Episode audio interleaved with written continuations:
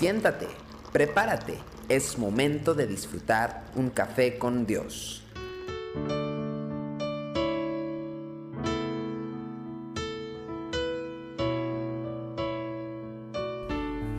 Bienvenidos una vez más a Café con Dios. Hoy quiero hablar de un poco del discipulado. Realmente cuando Dios nos llama, nos pone de alguna manera a formar a otras personas, sea como padre, sea como un jefe o sea como un líder en la congregación. Eh, Dios siempre nos ayuda para poder formar personas, pero tenemos que cumplir ese propósito. Juan capítulo 17, versículo 6 Dice el Señor Jesús, he manifestado tu nombre a los hombres que del mundo me diste, tuyos eran y me los diste y han guardado tu palabra. Y luego me voy a saltar hasta el 12 que dice, cuando estaba con ellos en el mundo, yo los guardaba en tu nombre. A los que me diste, yo los guardé, y ninguno de ellos se perdió, sino el Hijo de perdición, para que la escritura se cumpliese. Un discípulo es por naturaleza alguien que está en proceso de formación. Encontrarse en esta etapa específica de la vida significa que su madurez espiritual va a estar en permanente cambio, va a subir, va a bajar, a veces va a ser muy maduro, a veces va a ser inmaduro, por momentos va a tener actos y momentos de gran sabiduría, en su comportamiento y en sus palabras y en otros momentos va a demostrar su falta de crecimiento, va a cometer errores que pueden ser hasta groseros incluso. Y ese es el caso de los doce que acompañaron al Señor Jesucristo. En ocasiones le dieron profundas alegrías al Señor, como por ejemplo cuando regresaron con los setenta, el evangelista Lucas nos dice que en aquella misma hora él se regocijó mucho en el Espíritu porque estaba comenzando a ver el fruto de su ministerio en los discípulos. En otras ocasiones, sin embargo, los mismos doce le provocaron profundas desilusiones.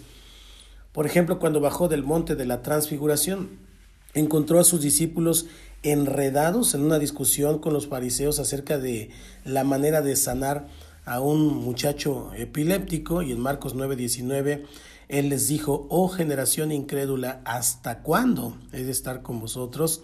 ¿Hasta cuándo os he de soportar? Traédmelo.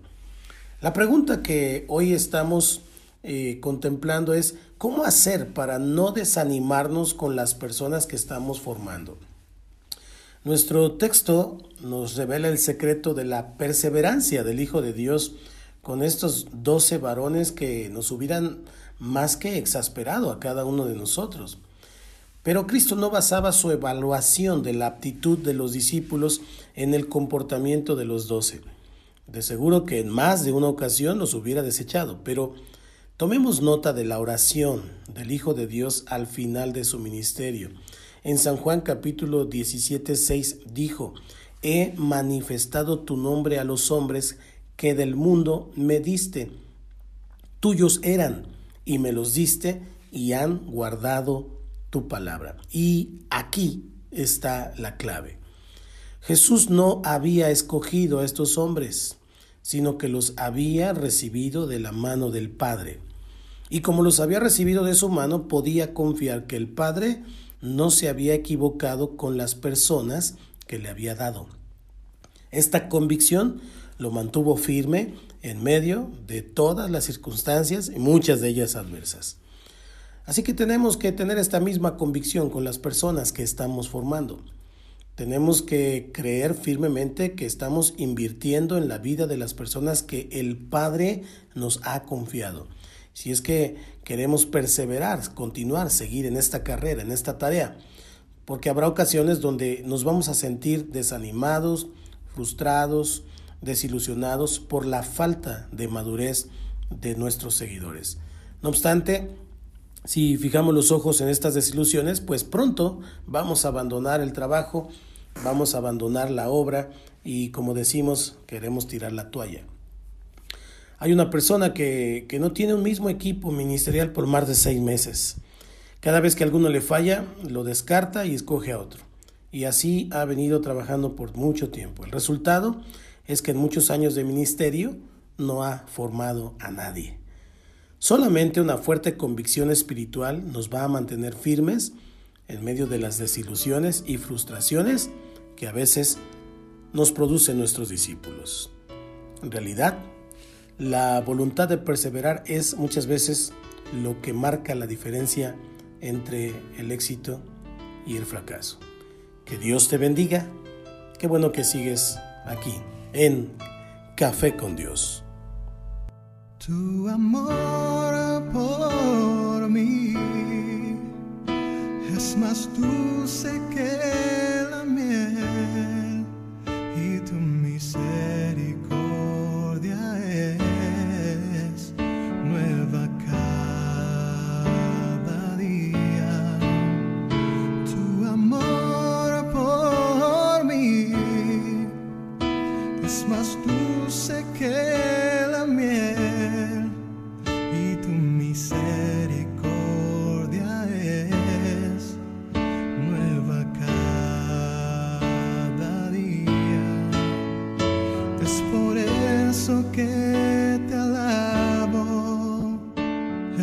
por eso que te sirvo, es por eso que te doy todo mi amor.